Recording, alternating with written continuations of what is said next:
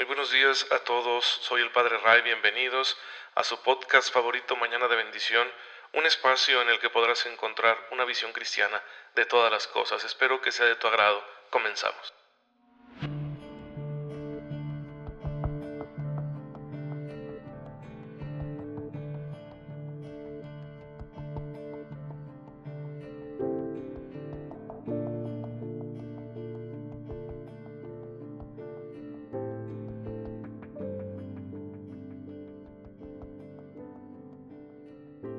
Muy feliz lunes, queridos hermanos. Soy el Padre Ray. Les envío un cordial saludo, un fuerte abrazo.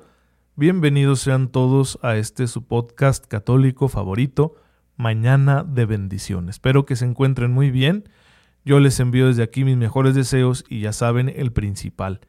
Que tengan una fe muy viva, muy despierta, que les permita descubrir toda esa gracia que Dios está poniendo delante de ustedes para que la aprovechen y la apliquen en todas las situaciones de la vida, incluidas aquellas eh, más triviales y ordinarias, porque en realidad, pues el Señor eh, siempre está atento a que todo con su gracia, aun lo más ordinario, lo podamos resolver santamente, a la manera de Jesucristo nuestro Señor, como Él actuaría con su corazón, con su manera de sentir, con su manera de amar. Y claro que podemos hacerlo porque para eso es la gracia. Sin embargo, hay que considerar otros beneficios que tiene la gracia de Dios, especialmente el hecho de que con la gracia de Dios nosotros no solo estamos optando por vivir de una forma más religiosa nuestra vida, sino que nuestra respuesta moral en medio de las actividades cotidianas es una respuesta recta, porque la gracia de Dios nos permite esa rectitud, nos permite hacerlo todo buscando el bien, el bien mío, el bien de los demás y la gloria de Dios. Y todavía más hay otro beneficio. Esta respuesta con la gracia de Dios que damos ante los quehaceres, las contrariedades, las adversidades, es una respuesta madura. Y si la respuesta es madura, si lo resolvemos todo con madurez, entonces hermanos tendremos serenidad, no acumularemos estrés. Ese es el beneficio que tiene la madurez, no complicarnos más los problemas, los detalles, sino hacerlo bien conforme nos toca, asumir nuestra responsabilidad y por supuesto que esto nos ayudará a estar tranquilos, a llevar una vida emocional estable, a que nuestro desarrollo afectivo siga siendo sano y por lo tanto es un beneficio más que tiene dejar actuar a la gracia de Dios en nuestra vida a la hora de que tengamos que resolver cualquier detalle. Es lo que han hecho los santos de todos los tiempos. Lo que han hecho ellos es eso, responder en sus circunstancias muy particulares con la gracia de Dios, dejar que la gracia fluya a través de la propia personalidad y esto nos permite resolver las cosas como Jesucristo nuestro Señor y bueno, pues nos trae todos esos beneficios que nos santifican. Y para que nos sintamos inspirados a llevar esta clase de vida, pues la Iglesia nos va recordando día con día a aquellos hermanos nuestros que ya alcanzaron la gloria de Dios precisamente por dejar actuar la gracia en sus vidas. Y eh, litúrgicamente tenemos siempre una memoria, un recordatorio de esos santos. Cada día, cada día celebramos a un nutrido grupo de personas que sabemos que están en la gracia de Dios. Y de ahí pues yo iré entresacando aquí en el podcast para presentarles a estos santos y que ustedes se sientan inspirados por sus vidas. Por ejemplo, hoy quisiera recordar a Santa Margarita de Hungría. Ella nace en cuna noble, es la hija de los reyes del pueblo húngaro allá en el siglo XIII. En aquel entonces el pueblo sufrió una invasión por parte de los tártaros, una serie de tribus venidas del Asia Central que eran eh, muy belicosos, muy buenos para la guerra, eran seminómadas, eh, llegaron e invadieron al pueblo húngaro. Y entonces eh, sus padres, los reyes, decidieron dedicarla a Dios cuando ella era pequeña, de manera que mediante ese ofrecimiento le decían, Señor, si nos libras de, de estos invasores, nosotros vamos a entregarte completamente a nuestra hija. Es decir, no vamos a tener planes para ella. Es muy interesante esto porque en aquel entonces la costumbre era entre las familias reales de las naciones que existían en lo que hoy es Europa y entre las familias nobles, las familias eh, de la gente de la nobleza, de los señores feudales, pues la costumbre era que los hijos servían para que los casaras y establecieras de esa manera alianzas con gente poderosa, ¿no? Que se volvían, pues eso, tus aliados. Y, eso sucedía muy comúnmente, a nosotros nos resulta chocante porque limitaba muchísimo la libertad de los hijos, pero así se actuaba. Y ellos decidieron no hacerlo con su hija Margarita. La pusieron en manos de Dios diciéndole, Señor, lo que tú pongas en su corazón, que eso sea. No vamos nosotros a presionarla ni a utilizarla. Si tú nos libras de esta invasión, y así sucedió, los invasores fueron derrotados y a Margarita la dejaron crecer eh, buscando ella sola su propia vocación. Desde niña se sintió atraída por el misterio de la fe, especialmente por la pasión de Jesucristo, y al meditarla ella decidió en su corazón, pues, seguir la vocación a la vida religiosa e ingresó a la orden de las hermanas dominicas, eh, una, la rama femenina de la orden de predicadores fundada por Santo Domingo de Guzmán un siglo antes. Y ahí ella se santificó dedicándose a la oración y a hacer sacrificios. ¿Por qué? Porque encontró en Jesús un amor que satisface, un amor que te llena, porque es así. Y de modo que ella se dio cuenta que no necesitaba nada más y que el Señor la estaba llamando pues a la vida contemplativa, a la vida religiosa. Así que lo decidió por amor. No es porque, ah, de esa manera se aseguró el cielo, ¿verdad? O porque estuviera frustrada con algo, no. Simplemente porque encontró en el Señor el amor de su vida y sus padres pues habían decidido dejarla que ella siguiera el camino que Dios pusiera en su corazón y así fue. Entonces, de igual manera que ella, también tú y yo podemos ser santos, porque el Señor es el mismo. Aunque nuestras circunstancias sean diversas, todos vivimos nuestras circunstancias particulares como seres humanos, pecadores, débiles. Ella no fue la excepción.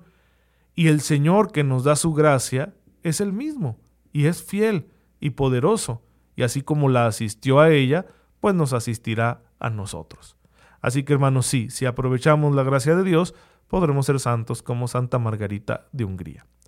Ya saben, todos los santos han iniciado su respuesta consciente a Dios cumpliendo con los mandamientos, haciéndolo con fidelidad, amorosamente y pues por supuesto para ello es necesario conocerlos bien. Por eso aquí en Mañana de Bendición estamos estudiando los mandamientos, siguiendo la doctrina del catecismo de la Iglesia Católica y hemos llegado ya al octavo mandamiento. Ese que en el libro del Éxodo, Éxodo 20, 16, que forma parte del Decálogo, es eh, esta narración que nos presenta el Éxodo de cómo Dios por medio de Moisés le dio los diez mandamientos a su pueblo. Y es el octavo mandamiento que dice, no darás falso testimonio contra tu prójimo. Y que Jesucristo nuestro Señor lo va a asumir en Mateo 5:33, ya saben, en el Sermón de la Montaña, ahí está escrito, se dijo a los antepasados, no perjurarás, sino que cumplirás al Señor tus juramentos. Así que lo que este mandamiento va a custodiar es el vivir en la verdad. Ese es el bien que este mandamiento custodia. El catecismo nos dice en el número 2464 que este mandamiento prohíbe falsear la verdad, es decir, mentir, en las relaciones con el prójimo. Es un mandamiento que le pide al pueblo de Dios vivir en la verdad porque Dios es un Dios veraz. Y si el pueblo de Dios no vive en la verdad, entonces está contradiciéndose como pueblo de Dios. Yo como hijo de Dios, si no vivo en la verdad, estoy viviendo una contradicción, no me estoy comportando como hijo de Dios. ¿Por qué? Porque Dios es veraz y yo que soy su hijo debería comportarme también igual que Él y vivir en la verdad. El Antiguo Testamento, especialmente en la literatura sapiencial, en aquellos libros que nos llevan a reflexionar, como Proverbios, Salmos, etc., nos invita muchas veces a vivir en la verdad de Dios. Y el Nuevo Testamento va a asumir esto. San Pablo en Romanos 3:4 dice, Dios es veraz. Entonces nosotros estamos llamados a vivir en la verdad. Ahora bien, Jesucristo nuestro Señor es la verdad de Dios que se ha manifestado a los hombres. Por eso en el Evangelio de San Juan, Juan 1.14, se dice que Él está lleno de gracia y de verdad. Él mismo se presenta como la verdad. Yo soy el camino, la verdad y la vida. Y al Espíritu Santo Jesús le llama el Espíritu de la verdad en Juan 14, 17. Pues entonces todo, todo Dios está caracterizado por esta característica, valga la redundancia, es decir, una nota principal del ser de Dios es la verdad. Y de ahí se surge o se deriva la veracidad. Por eso nosotros, como discípulos de Jesús, como hijos de Dios, estamos llamados igualmente a vivir en la verdad. Si en Mateo 5:48 Jesús nos pide que seamos perfectos como Dios, pues también hay que vivir la perfección en la veracidad en la que nosotros eh, nos movamos, en la verdad que fomentemos en la relación con nuestros semejantes. Por eso Jesús nos invita en Mateo 5:37 diciéndonos que su manera de hablar sea sí cuando es sí y no cuando es no. La claridad, la veracidad, la honestidad son las virtudes que están custodiadas por este mandamiento. Y es muy lógico. ¿Por qué? Porque miren, si uno quiere avanzar en la vida, tiene que partir de la verdad. Si tú quieres, por ejemplo, obtener la salud física o emocional, o claro, por supuesto, si quieres convertirte, necesitas vivir en la verdad. No se pueden hacer esas cosas viviendo una mentira. Si yo no acepto que estoy enfermo, pues entonces no va a haber eh, solución posible para mi problema de salud. Necesito aceptarlo. Y aceptándolo me doy a mí mismo la oportunidad de salir adelante. Entonces la verdad es un encuentro con nosotros mismos, con la realidad actual de nuestro ser, para asumirlo, Mm, claro que podemos encontrar cosas dolorosas en nosotros mismos y eso nos va a costar, pero no es para ponernos tristes ni para dejarnos caer y decir, no, pues yo ya estoy condenado, no, yo no tengo remedio, no, no es para eso. Es para decir, ok, esta es la realidad que tengo que trabajar, esta es mi verdad, esto es lo que yo soy actualmente. Y si quiero mejorar, bueno, ahora acepto que esta es mi realidad y desde aquí será mi punto de partida para que construyendo yo mi proyecto de vida sobre la roca de Jesucristo nuestro Señor, este proyecto vital venga a ser un proyecto sólido que no se me venga abajo por cualquier cosa. Y, todo se debió a la verdad. El que no acepta esta verdad dice, yo no tengo necesidad de Dios, yo así estoy bien. Y va construyendo su vida ahí pues conforme lo lleva la corriente del mundo, ¿no? Nadando así como que de muertito. ¿A dónde irá a terminar? ¿Quién sabe? Pero que quiera terminar en un buen lugar, en un buen sitio, el que quiera acercarse a la gloria de Dios, que se deje entonces enamorar por la verdad, aunque la verdad, dice un dicho muy sabio, no peca, pero incomoda.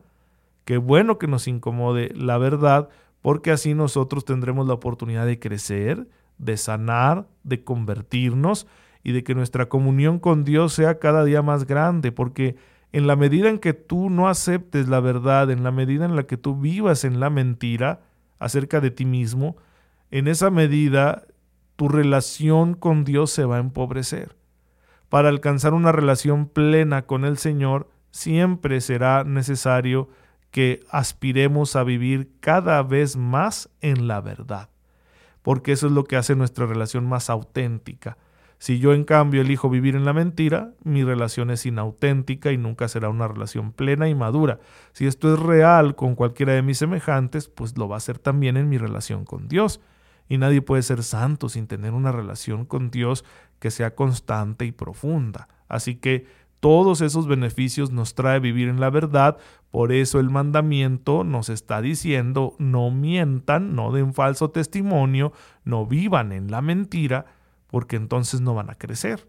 El mandamiento nos está impulsando a que aprendamos a vivir en la verdad. Y como dijo Jesucristo nuestro Señor, la verdad los hará libres. Pues bueno, hermanos, damos aquí inicio a este estudio del octavo mandamiento. No se pierdan los siguientes episodios, pero por hoy vamos a darle gracias a Dios. Señor, te bendecimos porque en tu infinito amor nos has mostrado la verdad de tu ser. Ayúdanos a corresponderte asumiendo nuestra propia verdad para que así nuestro encuentro contigo sea lo más pleno posible. Por Jesucristo nuestro Señor. Amén. El Señor esté con ustedes. La bendición de Dios Todopoderoso, Padre, Hijo y Espíritu Santo, descienda sobre ustedes y les acompañe siempre. Muchas gracias, hermanos, por estar aquí con su servidor. Oren por mí, yo lo hago por ustedes y nos vemos mañana, si Dios lo permite.